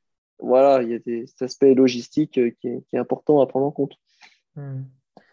Alors, tu as parlé tout à l'heure des conditions météo qui pouvaient parfois être euh, apocalyptiques. Comment tu gères ça euh, Parce que sur une saison, bon, l'été, j'imagine que ça doit aller, mais sur une saison hivernale, euh, voilà, parfois, vous arrivez pour faire une séance, bon, il a neigé toute la nuit, donc le terrain est mou. parfois, il y a un redoux. voilà, souvent au début de janvier, il y a moins de neige, alors vous êtes peut-être embêté pour faire des trucs. Euh, parfois, c'est une pluie diluvienne qui s'abat sur le massif des Bauges pendant quelques jours, donc là aussi, c'est compliqué. Euh, comment tu gères un petit peu tout ça? Puis peut-être si tu as des anecdotes un peu sympas sur euh, quelques belles sorties sous des météos bien bourrins. Alors, je différencie un petit peu. il y a deux temps, on va dire que pendant la préparation, on adapte, mais pas trop quand même. Enfin, pas trop. C'est évident que tu vas pas aller tu vas pas. Bah, si ça, présente un caractère dangereux, euh, ce soit n'importe quoi, il y, a, il y, a, énormément d'eau, tu peux pas faire de ski ou voilà, on adapte. Mais je veux dire, la préparation, euh, non, c'est une préparation. Euh, de toute façon, la semaine, elle fait 7 jours. S'il y a une certaine charge d'entraînement, un certain volume horaire à réaliser, au bout d'un moment, il n'y a pas 36 000 solutions, il faut y aller. Euh, donc c'est aussi pour ça qu'on essaie de trouver des lieux de stage. Euh, euh, c'est évident que si tu veux partir faire du vélo, par exemple, on fait un stage de vélo en juin, on essaye plutôt d'aller plutôt aller chercher un peu la douceur dans le sud pour que ce soit un peu plus agréable. Mais voilà, on essaie de jouer plus avec les lieux, mais après, on, voilà, comme dit, il y, a plein de dictons, hein, mais il n'y a, pas de, a pas de mauvais temps, il y a que des mauvais habits ou il y a un peu des trucs comme ça, mais c'est un peu. Ouais, ça a des limites quand même. Ça a des limites, mais tant que je te dis, pour moi, la limite que je me fixe, c'est pendant la préparation, hein. euh, pendant on va dire l'été, l'automne, tout ça. C'est faut pas que ce se mette la tête en danger et puis pas non plus qu'il tombe, euh, tombe malade ou euh, prenne un peu de retard. Mais au bout d'un moment, on fait un sport de plein air et il faut arriver à s'adapter. Après, mon discours il change un peu par rapport un peu plus pendant l'hiver, comme je te disais, notamment par rapport à l'hiver, on va dire. On, on ah, où tu enchaînes les compètes là on enchaîne toutes les compètes et c'est vrai qu'il bah, faut savoir s'adapter un petit peu. Alors c'est pareil, si c'est juste parce qu'il y a beaucoup neigé, que le fond est mou, etc., c'est pas forcément un critère qui est euh, qui va être, euh, on va forcément adapter parce que je pense qu'il faut le propre du sport de haut niveau, c'est justement arriver à s'adapter tout le temps et, et, et, apprendre à s'adapter et, pour évoluer, euh, pour, évoluer le plus efficacement possible. Mais pas gêné, par exemple, pour faire de l'explosivité ou tu vois, en vélo, s'il pleut, faire de la force dans un col, ça peut être embêtant c'est sûr que si on a prévu de faire une séance de vitesse, de sprint, euh, des sprints de 10 secondes, etc., et que... mais bon, on l'a déjà eu fait, ça se fait, hein, euh, on trouve des solutions. Après, c'est évident que si c'est la tempête que tu as prévu de faire 3 heures de ski, que c'est la tempête, il y a 80 km/h devant, du grésil et tout. Ça arrive souvent, ça, enfin souvent plusieurs jours dans l'année quand même. Hein. Ça peut arriver. bah là, on, on, adapte, évidemment, on adapte, on, pas, on, adapte. Mais je veux dire, faut que ce que j'aime bien aussi un peu transmettre un petit peu aussi aux jeunes, c'est on adapte, mais euh, faut pas parce que alors il y en a certains. Après c'est toujours pareil, c'est en fonction de type d'athlète que tu as. Il y en a, ils vont avoir tendance à adapter assez facilement parce que euh, se cachent un peu. Tu vois, oh, bah, il fait trois gouttes, bah, du coup j'irai demain. Et puis à l'inverse, tu as l'athlète euh, qui lui, si c'est marqué qu'il faut faire ça ou ça, quoi qu'il arrive, il, ah, ira, jusqu'au bout. Hein. Tant que le PHM vient pas, il y va. Exactement. Donc c'est un petit peu arrivé à quand tu connais bien tes athlètes, et je pense que c'est la, clé hein, de ça, c'est de, justement d'arriver à, en fonction de chacun et de chacune, de voir euh, jusqu'où tu peux pousser, ou justement s'il dit qu'il peut. Il y en a, s'il y en a, il dit je peux pas, c'est des fois effectivement il peut pas. Mais voilà, c'est de la même façon qu'on gère un peu la maladie, euh, les, contraintes extérieures, etc. Voilà, donc euh, il y a quand même. c'est aussi vachement un petit peu par rapport à chaque individu. Mais tant, voilà, pour répondre à ta question, ma limite, c'est euh, la mise en danger ou pas de l'athlète. Euh, s'il n'y a pas de danger et qu'il n'y a, a, pas de risque, euh, à propos parler de, de, tomber malade ou de se blesser, il faut y aller. Quoi. Hmm. Ok. tu nous as parlé un petit peu, mais pas suffisamment, de la préparation physique estivale, puisque justement, dans votre sport, la partie préparation physique que tu vas nous définir selon toi, euh, est en fait plus longue que la période des compétitions. Parce qu'on va refaire le parallèle par rapport au vélo, mais en fait, ça peut aussi coller à la course à pied ou au triathlon, enfin bref, un petit peu tout ce qu'on a vu jusque-là.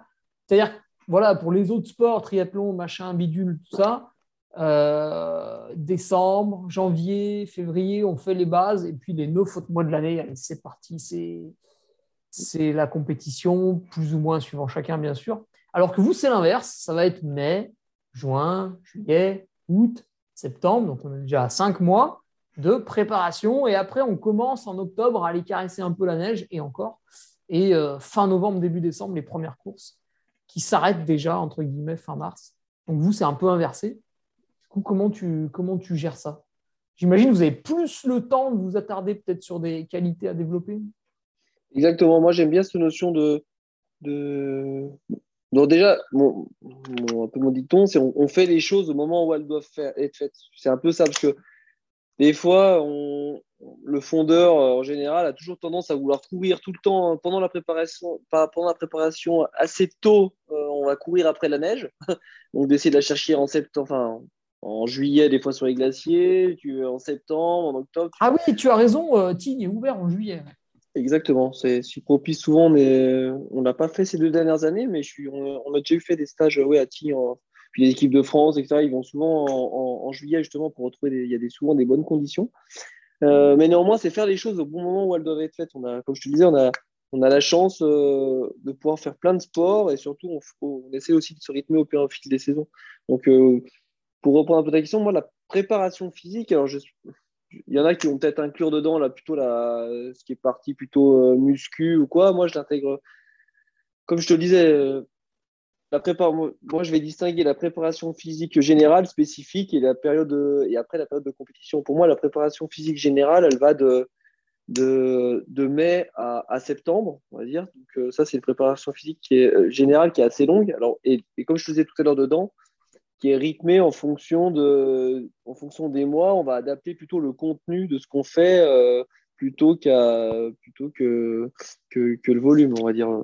De, de, mai à septembre, pour simplifier, on s'entraîne beaucoup. ça va être des mois qui sont entre, entre 80 90 heures, 100 heures pour certains. Euh, enfin, beaucoup. Ah, bon. Après, après, je m'entraîne, je m'adresse à un ultra trailer, donc je sais que le beaucoup pour toi est peut-être le, euh, enfin, le, peu pour toi est peut-être le beaucoup pour nous, je sais pas. en fait, ça dépend, euh, tu vois, ce que tu fais. Il y a, il y a eu le, podcast avec Thomas Laure Blanchet où il parlait de l'entraînement occupationnel, tu vois. Donc, l'athlète mm. Euh, quasi professionnel ou qui a beaucoup de temps libre, il se lève le, samedi matin pendant sa prépa physique, puis bon, il n'a pas grand-chose à faire. Tiens, finalement, il va faire trois heures de vélo. Quoi. Ouais. Ça, voilà, ça, ça gonfle les chiffres, on va dire, mais c'est pas non plus la mer à boire. Exactement. Non, mais donc voilà, donc tout ça pour revenir. Nous, de mai à, septembre, donc mai, mai, juin, on va être sur une période de reprise, euh, justement pour réhabituer l'organisme euh, après la coupure, on va dire, qui se fait du, du 15 avril au allez, 15, 15, 15 avril au 10 mai, il y a deux, trois semaines, on va dire. Euh, et puis après, voilà, remise en, remise en forme, réhabituer l'organisme à s'entraîner régulièrement, reprendre des bonnes habitudes, on va dire. Et puis après, cette partie de voilà, juin, juillet, août, euh, septembre, une, période avec des gros volumes où au début, on va être sur des sports euh, plutôt faire des heures, comme, bah, comme tu disais là, des heures un peu faciles, entre guillemets, à vélo, euh, la marche, la, enfin, des, des, marches, course à pied, etc. Et puis plus on va dire on va avancer dans le temps, plus ces heures-là vont être remplacées par du travail spécifique qui fait euh, forcément augmenter ce la charge d'entraînement parce que euh, trois heures de vélo, c'est pas trois heures de, ça n'a pas la même répercussion que trois heures de ski à roulette ou, euh, ou que ou que deux ah heures. C'est très traumatisant hein, le ski à roulette. Alors très non, enfin ça dépend. C'est sûr qu'il faut pas tomber. Tu, dirais que c'est plus traumatisant que le ski sur neige? Force... Forcément. Alors après c'est toujours pareil c'est aussi l'enjeu des premiers mois de la préparation, c'est d'arriver à, arriver physiquement prêt pour pouvoir euh, accepter les charges d'entraînement en ski à roulette. En ski à hmm. roulette, la différence avec la neige, c'est que bah, les bâtons, ils tapent sur du bitume. Ils tapent sur du bitume, donc il peut avoir des fois quelques soucis de tendinite. Ou, euh, mais euh, ça fait 2-3 ans que ça se passe pas trop mal. Il y a des petites douleurs, je ne vais pas te cacher, sur 20 athlètes, j'ai bien quelques-uns qui sont embêtés par quelques tendinites, quelques trucs. Mais non, non, le plus dangereux, un peu comme en vélo, c'est la chute. C'est sûr que si tu tombes, euh, bon, bah, voilà, tu te fais mal. Quoi. Mais l'aspect traumatisant, si, si tu es bien préparé physiquement, après, c'est toujours pareil, il faut adapter aussi un peu. Tu vas pas faire la même chose avec, avec des, jeunes skieurs et, des skieurs expérimentés. Alors, je ne vais pas les envoyer sur 4 heures poussées si tu n'as jamais fait ça. Il y a une situation de progressivité. Mais euh, non, c'est pas très, très. Euh, je trouve pas que ce soit quelque chose qui est, qui est dangereux en soi, quoi. Si c'est bien pratiqué et, si on est prêt à le faire, C'est pour ça mhm. cette progressivité, justement, pendant ces mois où on va remplacer progressivement bah, les heures, les heures d'aérobie euh, en vélo, en course à pied. On va les remplacer progressivement par du ski à roulette, travail spécifique, pour justement d'ici arrivé à mi-juillet, on soit vraiment en, capacité de faire des gros mois de, préparation spécifique en ski roue pour justement après arriver à fin septembre et pouvoir après basculer sur du travail euh, euh, un peu plus euh, à, plus haute intensité, on va dire. Et à ce, ouais, à ce moment-là, qui va se rapprocher le plus possible du, du sport voulu et désiré, bah, qui est le, qui est le ski. Euh, Pierre, tu me disais tout à l'heure que tu finissais, que tu avais récemment terminé une formation, c'est ça, avec Laurent Schmitt? Non, ouais, c'était Laurent Schmitt, c'est le, comme je te disais, au début, quand tu te formes, j'ai passé le DE premier degré, et là j'ai passé ce qu'il appelle le DE second degré, donc c'est le diplôme euh, officiel de l'État pour être entraîneur de ski. Donc, c'est vraiment un, diplôme qui, est, qui, est, qui, a la valeur, on va dire, d'entraîneur et qui est reconnu comme, comme Bac plus 5. D'accord. Donc, euh, donc c'était Laurent Schmitt là, qui, bah, qui, a terminé, mais qui était, qui était responsable avec Nicolas Coulmy, travaille à la, Fédération française de ski, qui était responsable de, de, de, cette formation. Euh, mais donc, on va dire tous les deux ans, euh, l'État propose bah, cette formation-là aux, jeunes entraîneurs, ou pas d'ailleurs, pas forcément que jeunes entraîneurs, mais aux entraîneurs qui le désirent, bah, de se former un peu plus sur, bah, sur, sur le métier de l'entraînement, justement. Et du coup, comment tu, comment tu dirais que, c'est, que tu fais toi pour, euh, pour progresser en tant que coach Donc, euh, tu disais que tu avais quasiment maintenant hein, les, les 10 années euh, derrière toi là, de, coaching. est-ce que tu as eu, eu, recours à quelques petites formations? Est-ce qu'il y a quelques, quelques livres qui t'ont, servi un petit peu de table de chevet, tellement parfois ils sont énormes? Alors, euh, livre, pas trop. Après, je, disais, j'ai toujours gardé déjà une. Euh, ce que je t'ai pas dit au début, c'est que j'interviens toujours à l'Université de Savoie, justement. J'interviens maintenant au STAPS avec l'aspect ski de fond. Donc, ça, tu vois, j'ai toujours voulu se garder ce lien un peu avec l'université parce que, alors, comme tout le monde, je lis des trucs, j'essaie de, voilà, de me renseigner sur pas mal de, sujets, mais je pense que déjà, ma vision globale, c'est déjà de vouloir rester dans.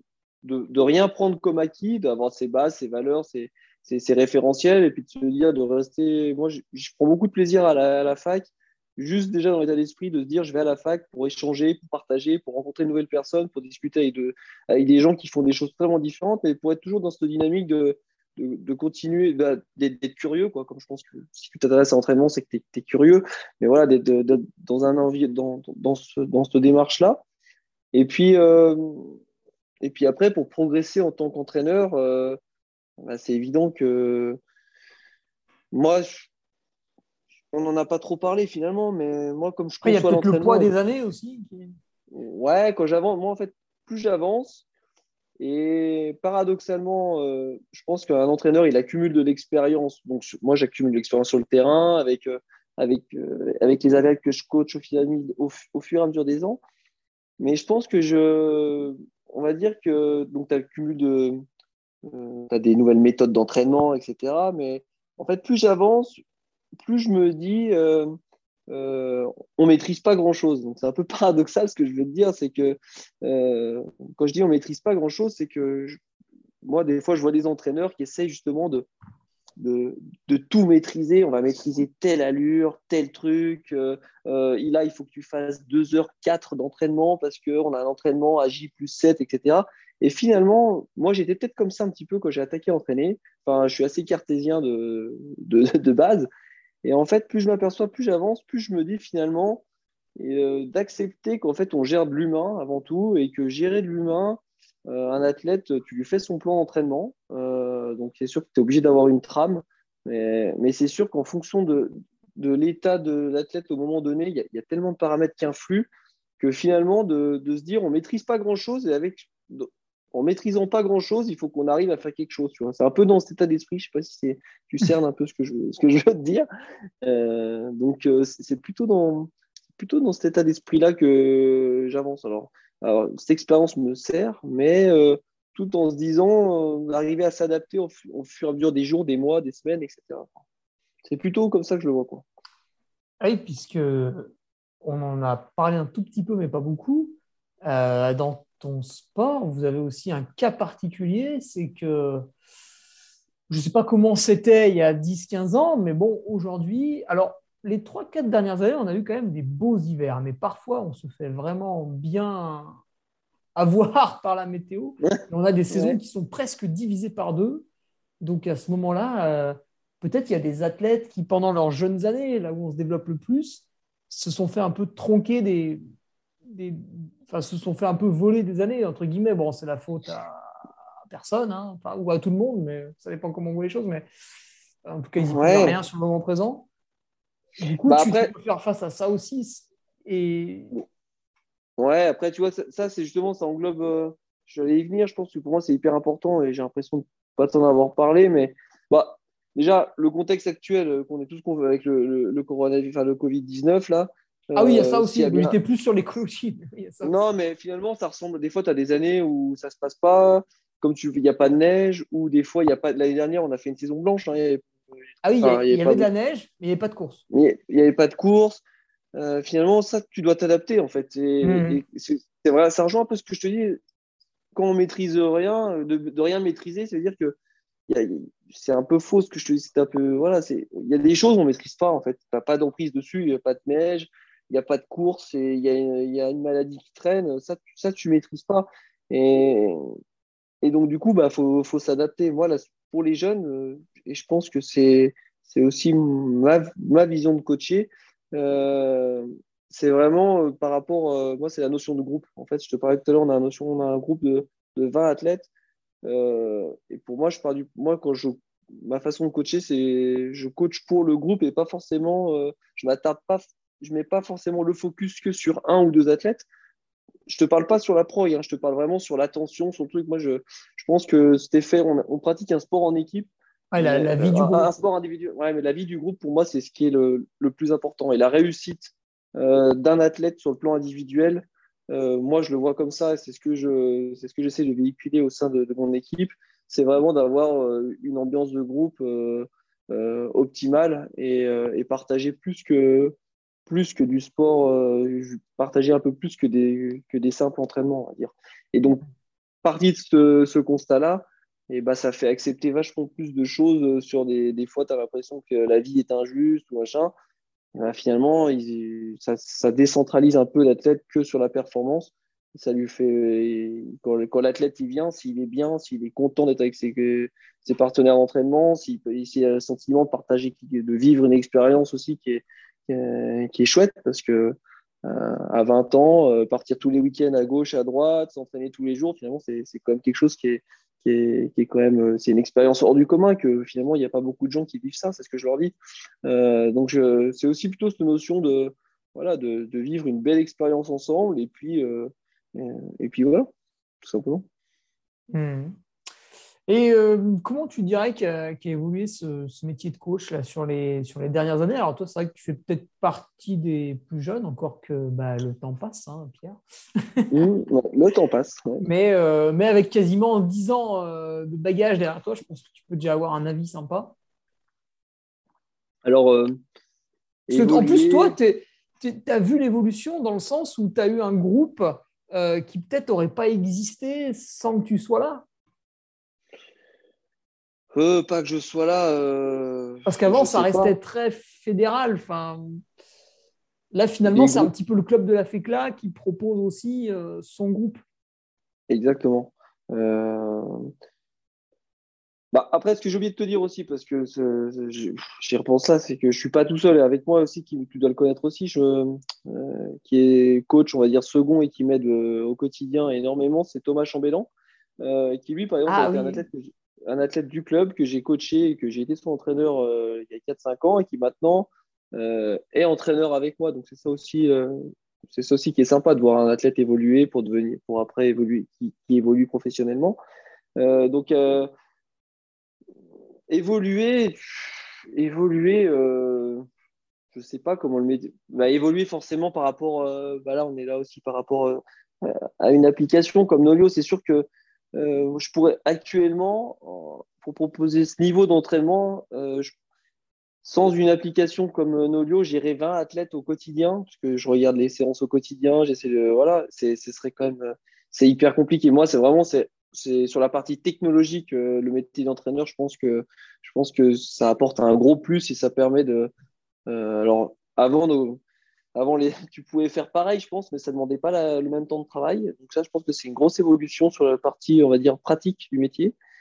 Et euh, après, ce qui reste une constante, je pense, et, c'est sur ce sur quoi j'essaie de m'appuyer, euh, c'est vraiment, là, je te disais, le caractère euh, humain et être à l'écoute de l'athlète. Voilà, c'est pour moi un bon entraîneur, c'est avant tout, c'est quelqu'un qui sait qui aime, euh, aime aller voir les gens, qui, est sociable, qui aime discuter, qui aime, euh, qui aime partager tout simplement. Quoi. Donc euh, je pense que évoluer, je ne sais pas si j'ai pas répondu à tes questions, j'ai l'impression, mais. Bah, dans ton cas, il n'y a peut-être pas eu beaucoup d'évolution dans le sens où toi, tu as toujours eu affaire à des gens voilà, qui venaient dans un club et qui pratiquaient en tant que licenciés, mm. alors que dans des podcasts précédents, tu avais des entraîneurs qui étaient euh, indépendants, hein, on va dire, mm. euh, et qui, eux, avaient des, tu vois, des particuliers qui venaient à eux. Tu vois, quelqu'un, voilà, il a 35 ans, il est dans sa vie de famille, son travail, tout va bien. Euh, il a toujours pratiqué le vélo. Tiens, il veut se mettre au triathlon. Tiens, il y a un coach triathlon. Tiens, il arrive. Voilà, des gens comme ça, il y en a de plus en mm. plus. Et du coup, il répondait à une offre sans arrêt croissante. Euh, alors, est-ce que peut-être c'est le cas aussi? Toi, tu le vois de plus en plus des gens qui, au lieu de décrocher de la catégorie junior, continuent à pratiquer le ski en compétition, peut-être? Bah, Nous, c'est vraiment un des objectifs euh, de ce groupe-là, justement, c'est de garder euh, pour l'écosystème aussi du, du ski ces jeunes-là. que l'équipe de France puisse, au cas où, aller piocher un peu derrière, parce que sinon, ils étaient un peu dans un vide. Oh, même, sans, même sans avoir cette prétention-là, alors s'il y en a un ou deux qui raccrochent, tant mieux, mais il y a aussi surtout euh, ces, jeunes, euh, ces, jeunes qui vont continuer le ski, c'est-à-dire qu'ils vont, ils, vont évoluer dans ce milieu du ski nordique, euh, ils, vont, ils vont être dans un club, ils vont sûrement passer leur diplôme, ils vont peut-être entraîner, ils vont faire sûrement des, des courses. Ah, finalement, ils vont rendre ce que le club leur a, leur a donné, peut-être aussi. Hein, rendre et puis surtout participer. dans le cas de Thomas, par exemple le cas de Thomas, qui voilà, n'a pas été un athlète en équipe de France, il n'est pas allé aux Jeux Olympiques, mais pour autant, ça ne veut pas dire qu'il a raté sa carrière. Tu vois ce que je veux dire? C'est d'avoir des gens qui, qui, sont allés au bout de leur projet et surtout qui restent dans le milieu. Pour moi, je pense, je le vis plus comme un échec, enfin un échec. Euh, un jeune qui arrête le ski au bout de 19 ans et puis qui ne remet plus jamais des skis, qu'on ne revoit plus, pour nous, on l'a perdu. Dans, enfin, si on voit de façon globale, tu vois, il, n'est plus dans la discipline, on l'a perdu. Mmh. Alors, tu vois, de garder les jeunes dans le milieu, je pense que c'est hyper, euh, c'est, hyper euh, c'est hyper important pour, bah, pour la suite, pour le développement de notre sport. Et puis, de, en tout cas, nous, c'est vraiment. Nous, il y a beau, j'ai beaucoup, j'ai des athlètes qui aussi encadrent euh, certains jeunes sur, euh, qui entraînent les plus jeunes, etc., qui se forment. voilà, c'est, c'est, c'est, c'est tout, c'est un écosystème, on va dire. Je pense, que je le vis, je vois un peu comme ça. Ces jeunes-là qui courent le week-end sont aussi à même à, à pouvoir travailler et s'investir professionnellement dans, dans le ski. Et après, par contre, l'évolution qu'on a vue, et ça, tout le monde le voit, c'est le, euh, le biathlon qui, qui, prend de, qui, se développe, qui, est une énorme vitrine pour, pour, le, pour le nordique en général. Et nous, même au sein du mmh. club, on le voit, il y a la pratique biathlon euh, est en pleine expansion, que ce soit euh, chez les plus jeunes, mais aussi euh, des gens, comme tu disais, qui ont 40 les Masters. voilà, les masters, justement. On avait déjà un groupe master de ski de fond, tu vois, qui, qui pratiquait les courses populaires, etc. Et maintenant, on a, des, on a des, un groupe master d'une vingtaine de personnes en, biathlon, euh, voilà, des gens, euh, des sportifs, on va dire, réguliers, mais sans aucune prétention, qui achètent une carabine comme on achèterait un vélo et qui, qui souhaitent être encadrés pour pratiquer en sécurité, bien sûr, mais pour, voilà, pour, pour se faire plaisir, pour, pratiquer le biathlon à part entière. Quoi. Voilà, ça, c'est une des nouveautés, c'est sûr, de, de, notre discipline. Mmh. Ouais, puis euh, bah, c'est vrai que parfois, euh, il y a quelques années, les skieurs étaient un peu jaloux de cette aura médiatique du, du biathlon, mais au final, ça se, ça se déverse de manière positive sur eux parce que de plus en plus sur Eurosport, voilà, les KV Sprint sont très retransmis. Euh, la Vasalopette, elle est retransmise quasiment en intégralité sur la chaîne L'équipe. Enfin, en tout cas, ça a été le cas en 2019. Donc ça, voilà, ça arrose un peu tout le nordique aussi, donc c'est sympa. Puis les gens se rendent compte que, c'est aussi agréable à regarder. C'est très impressionnant, hein, les chaos sprint. Exactement. Après, voilà, bah, puis, enfin, faut dire ce qu'il y a. Hein, le, le, biathlon, euh, biathlon, euh, c'est largement aussi sympa à regarder. Hein, donc, euh, et puis ça prend l'ampleur, comme tu dis, ça, ça sert le, le, biathlon, c'est le seul sport qui est regardé par des gens qui, qui pratiquent quasiment pas. Peut-être celui qui lui arrive à la cheville, c'est le Tour de France où il y a des gens qui regardent pour la beauté des paysages.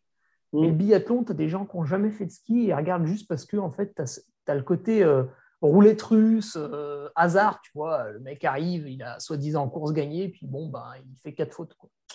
Ouais, et puis je pense il que. septième ou le biathlon, et c'est très bien en ce moment ce qui se passe. Je pense qu'au lieu de. Moi, je ne suis pas du tout dans ce critique-là, mais c'est plus au lieu des fois de. d'être dans la. dans, la être un peu dans la jalousie ou je sais pas, comme tu le disais. Moi, c'est plutôt, il faut reconnaître ce que c'est le biathlon et ils ont un beau circuit de, course à tous les échelons. Nous, le grand public voit la partie, euh, voit la, partie euh, bah, la Coupe du Monde à la télé, mais derrière, il y a un circuit, il y a un circuit euh, IBU, bah, c'est un circuit Coupe du Monde, on va dire B, qui est juste en dessous de la Coupe du Monde. il c'est hyper bien structuré chez les juniors, etc. Et je pense qu'on le, biathlon se structure très bien et, en plus, et, très bien médiatisé, c'est très bien filmé. Après, je ne sais pas si tu as déjà eu l'occasion d'aller voir euh, une course de biathlon en vrai au bord de la piste. Euh, bah non, non, non, j'en ai très envie hein, pour la prochaine au Grand Bornand.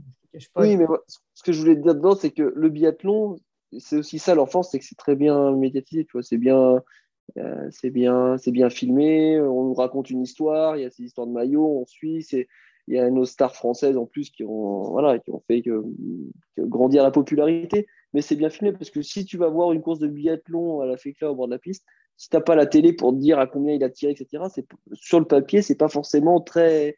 C'est pas, pas très facile à lire, mais finalement, le fait que ce soit très bien médiatisé et que ce soit, ce soit, ce soit bien raconté, ça fait, un, ça fait un sport qui est fabuleux et qui nous sert de, de, qui est une très belle vitrine pour le ski nordique en général. Je m'étais posé une question, euh, bon, on sort un peu du podcast, mais euh, est-ce que les biathlètes font du ski classique? Donc la version pour ceux qui nous écoutent et qui ne sont pas trop euh, euh, alertes avec les styles. En biathlon, on fait uniquement du skating, donc le, canard. Euh, et, le style classique, ce que certains appellent l'alternative, c'est voilà, dans les rails, tout droit. Est-ce que les biathlètes pratiquent un petit peu le classique aussi oh, bien, ouais, bien sûr. En tout cas, parce qu'en compétition, c'est que du skating, hein, ça c'est sûr. Que du skating, mais par contre, justement, c'est euh, le biathlon est, venu par le ski, de fond et le ski de fond à la base c'était que le ski classique. Le, skating est apparu euh, seulement, j'ai envie de dire, à partir euh, à la fin des années 80, au début des années 90. donc effectivement, le classique culturellement et même pour dans la pratique, oui, les biathlètes font les deux styles. Après, ils n'en font pas autant, évidemment, que les, que fondeurs. Mais en tout cas, moi, en tant qu'entraîneur, ça, c'est mon avis un peu plus sur l'entraînement. Le classique, euh, faire beaucoup de classiques peut faire progresser en skating. Euh, on ne va pas rentrer dans, l'aspect trop euh, pointu, mais tout ce qui est travail d'équilibre, de, gestion des déséquilibres, de, motricité, etc., ça apporte beaucoup à, la pratique en skating. Donc, pour te répondre, oui, je pense que les. Enfin, c'est pas je pense, et je suis sûr que les, les biathlètes font du classique parce que parce qu'ils viennent euh, culturellement du ski nordique que c'est que, faire du classique c'est aussi c'est aussi c'est très plaisant et je pense et, ça apporte. Ouais, on découvre un peu le domaine euh, quand on fait du classique. Exactement. Donc, Déjà, on va plus euh, doucement. ça dépend, ça dépend. Bah, moi, je vais plus doucement en tout cas, c'est flagrant. Pierre, allez, c'est la rigolade, c'est la fin du podcast, enfin bientôt. Quelle est ta plus grosse erreur en tant que coach là? Ça, c'est les questions marrantes de la fin. Grosse erreur, je vais un peu préparer cette question. Grosse erreur. Euh, ah, t'as triché. J'ai triché. Honte à toi. Non, c'est que je t'ai écouté avant, c'est que j'ai été fidèle avant, c'est pour ça. Euh, non, erreur, erreur. erreur euh, Une petite boulette, quoi, un truc marrant. Là, la boulette que j'ai fait récemment, c'est c'est ça, ça, ils ont, ça, ça les a marqués. de naturel, je suis quand même assez, assez minutieux, j'aime bien être à l'heure, c'est ce que j'essaie de leur dire, à l'heure, préparer votre matos, etc. Et, dernièrement, je suis première course nationale, hop, euh, avec un jeune, puisque moi aussi j'ai la particularité, donc petite parenthèse, on défaut pas régulièrement, je mets encore le dossard, je cours encore. Hmm. On arrive sur une première course, on va pour courir, hop, hop, hop, je dis au jeune, euh, petit jeune Evan là, qui était avec moi, je dis, ah bah t'inquiète, demain je te prends, je te farde des skis, je te les amène. Et en fait, le on est arrivé au matin de la course, j'avais pas pris les j'ai pas pris les skis quoi. Donc on est arrivé sur la course sans ski quoi. Donc voilà, c'était la petite boulette, euh, la petite, la, dernière ah boulette euh, en. J'ai inversé de housse. J'ai pas pris.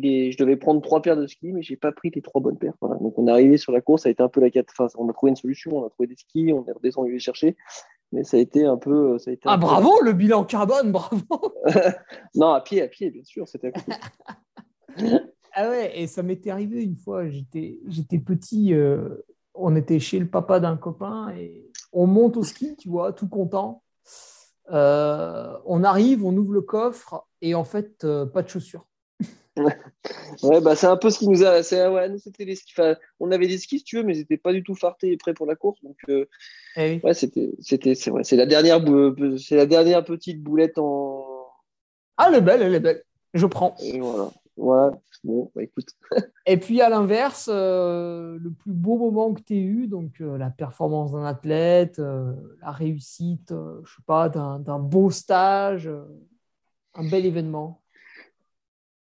Euh, ça, euh, je, Ouais, ce que je te disais, les, des, bons moments, tu en as quand les athlètes réussissent, ça c'est réussissent. Alors, euh, non, mais un qui est marquant. Là, bah, en, sur pareil, c'était sur le même week-end. Je vais te, voilà, ah ouais, putain, t'as tout fait.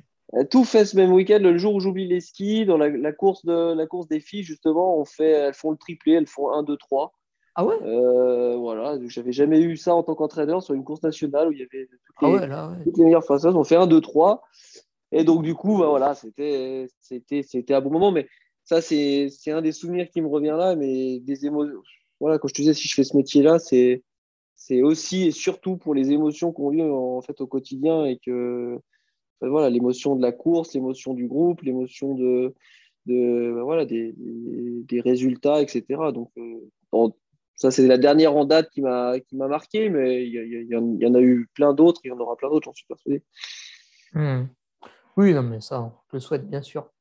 Euh, Pierre, s'il y avait une personne que tu rêverais de coacher, là, vraiment, tu as, tous les droits, c'est toi qui décides. Euh, de coacher, euh, bah, je pense que sur la partie compétition, nous, c'est de pouvoir coacher le meilleur. Alors là, c'est on est dans le rêve, on n'est pas dans la réalité. Ouais, ouais, tu fais ce que tu veux là. C'est bien. Bah, de coacher le, le meilleur mondial. Nous, c'est un Norvégien, il s'appelle Johannes euh, Klebe. C'est le meilleur skieur actuel de la planète. Donc forcément, si je pense que pour tout entraîneur qui est dans une qui aspire à être dans la performance, coacher le meilleur au monde actuel, ou en tout cas pouvoir partager un bout d'expérience avec lui, je pense que c'est légitime d'en avoir envie. Ouais. Et en plus, lui, il a l'air particulier, tu vois, dans son approche du ski qui est peut-être moins traditionnelle que certains Norvégiens, non? Sur quel point tu penses Il, a l'air un petit peu à part, euh, il est moins rassemblement, non? Plus. Après, je, le vois qu'à travers euh, ce qu'il veut bien nous montrer sur les réseaux, hein, ce qui n'est pas je forcément représentatif. Mais... Je, voilà, c'est ce que j'allais te dire. Après, les, surtout les Norvégiens, un peu pour. Alors, je, je pense que c'est. Ils nous font bien sont voir. Dans sans arrêt. Ils nous font bien voir ce qu'ils veulent. Ouais. Des fois, ils font des, foulées bondissantes dans des escaliers, puis ils disent que ça, c'est leur nouvelle muscu qu'ils vont faire cinq fois par semaine. Je dis, pourquoi ça, c'est bien leur truc. Mais euh, ah, ouais, non. Comme euh, une fois, Chris Froome qui avait dit que. Il mangeait cétogène, puis en fait, c'était pas vrai, il s'envoyait des grosses assiettes de riz. ouais, voilà, c'est excellent. Ça fait, ça fait partie aussi, je pense, que du sport aussi de, actuel aussi. Tu disais qu'est-ce qui a évolué? Je pense que, enfin, tu disais certainement, mais les réseaux sociaux, je pense que c'est aussi. Euh, ah ouais, ouais, tu peux, faire des, tu peux mettre des conneries. Et, exactement. Donc, toi, non, je pense que, ouais, avec les bœufs, ouais, je pense qu'il y a un peu. Mmh. C'est aussi la marque des grands champions. Je pense que pour être les, champions d'exception, comme il fait partie, et comme euh, elle a été peut-être Martin Fourcade, ou je mets mon ski de fond actuellement, les Maurice Magnifica, etc. chez nous, je pense que pour euh, le, tempérament d'ultra champion, je pense qu'il faut être un petit peu à part euh, et pas au sens négatif du terme. Je pense que c'est des gens d'exception et, des fois, ils dégagent peut-être quelque chose d'un peu différent, mais je pense que c'est ça qui fait leur force. Ouais, souvent, on est jalouse, donc euh, le moindre faux pas est observé. Enfin, bon. Coacher son conjoint, Pierre, est-ce une, une, bonne idée selon toi? Est-ce une pratique que tu encourages vivement? Moi, je, je pense que bon, ma femme n'est pas du tout euh, dans euh, enfin, pratique de l'activité physique, euh, on va dire, pour le sport santé, on va dire. Et, est Même... Pas du tout. elle doit faire, si elle fait trois sorties par, par an, c'est bien ça. Mais, mais non, moi, je pense qu'en tout cas, avec. Alors, je sais, j'ai l'expérience aussi de, de, gens qui, là, qui, qui, très, qui le font et que ça marche très bien, mais moi, avec le tempérament que j'ai, je pense que ça ne marcherait pas. C'est sûr que ça ne marcherait pas.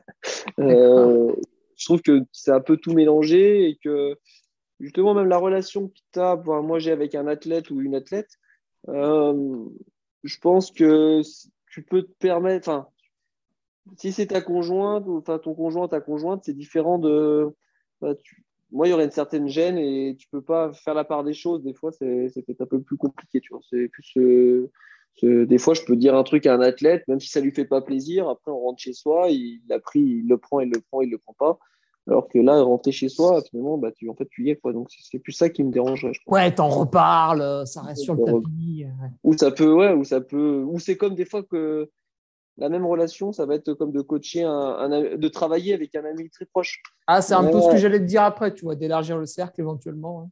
Bah, moi, je l'ai eu fait travailler avec des amis très proches et finalement, euh, ah, c'est pas forcément très productif au sens où, bah, des fois, il peut y avoir des non-dits ou ça peut. Pour moi, en tout cas, je ne le ferai pas et je le reçois plus. Eh, mais est-ce que euh, les athlètes que tu coaches, là, que tu coaches, par exemple, tu en as un qui rentre euh, dans ta structure dès ses 19 ans et puis il ressort aux 25 ans. Est-ce que finalement, en 6 ans, c'est pas devenu un ami aussi? Ah, ah ben, euh, ça, c'est toujours pareil. Ça, c'est Disons qu'il est habitué aux ordres, quoi.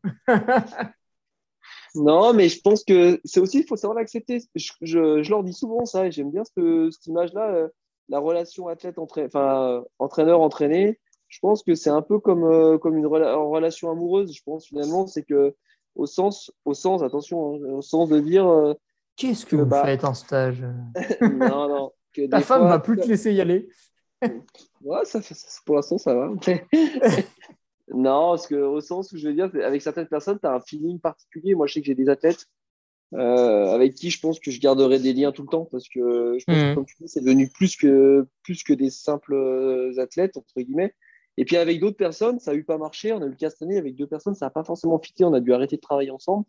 Je pense que c'est pas. Hein. Je pense que c'est pas parce que ce sont des gens mauvais ou que je suis mauvais, c'est juste qu'il y avait une certaine incompatibilité. Et je pense que ça, bah, faut l'avoir toujours. On peut pas, ça peut pas marcher avec tout le monde.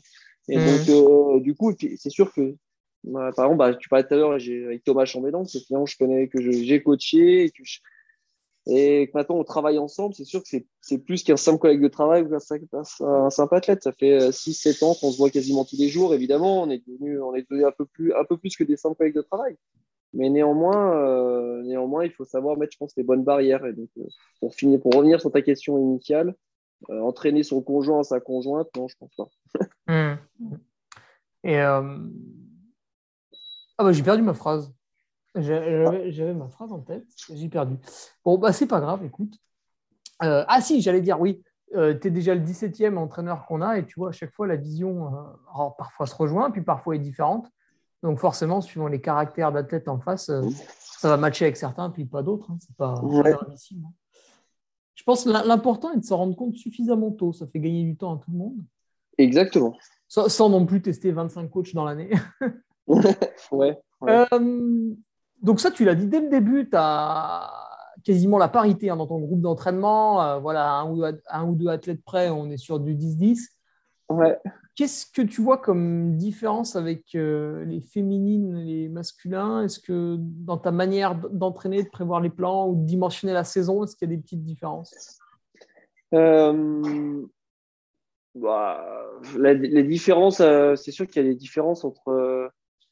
moi, des différences entre hommes et femmes, c'est indéniable. Après, moi, je sais que je prends beaucoup de plaisir à, à coacher les deux et, les filles. J'ai commencé par coacher des filles et après coacher des, garçons.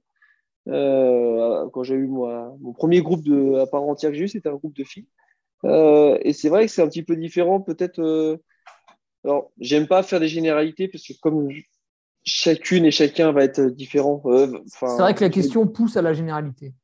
La question pousse un peu à la généralité. Néanmoins, si je devais faire un peu une moyenne, je pense que une fille, elle met un peu plus de temps à te... Enfin, une fois qu'elle te fait confiance, euh, et c'est là aussi des fois il faut savoir faire attention, tu peux lui faire faire entre guillemets n'importe quoi. Donc euh, que ce soit, euh, je pense que les filles sont, sont de tempérament très rigoureuses, mais mmh.